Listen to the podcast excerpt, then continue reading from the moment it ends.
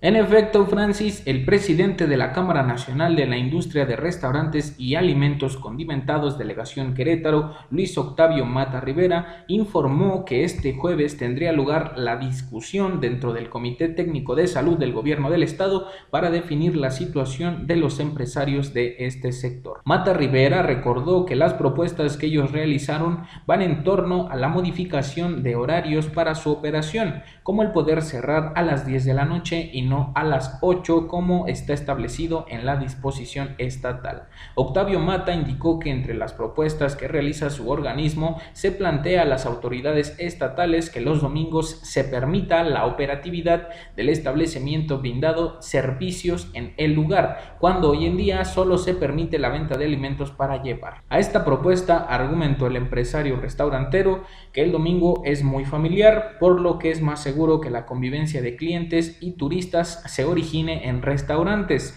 no en lugares poco higiénicos que ponen en riesgo a la población. Sin embargo, el día de hoy, la directora de Servicios de Salud de la Secretaría de Salud, Martina Pérez Rendón, aclaró que los restaurantes no podrán abrir los domingos mientras el estado de Querétaro continúe en el escenario C en el marco de esta pandemia. Francis Auditorio, el denominado escenario C aquí en el estado de Querétaro, contempla medidas de seguridad sanitarias, la regulación de actividades, limitación de aforos, restricción de horarios, la suspensión de ciertas actividades y la continuidad de los filtros sanitarios a fin de reducir la movilidad. La propuesta del sector restaurantero del estado de Querétaro tiene por objetivo incrementar las ventas por consumos de cenas, ya que las pérdidas han ascendido al 70% a causa de la pandemia y en un 30% con la aplicación de las medidas del escenario C. Con relación a ello, Pérez Rendón consideró que pudiera haber alguna opción hasta que disminuyan los casos activos de COVID-19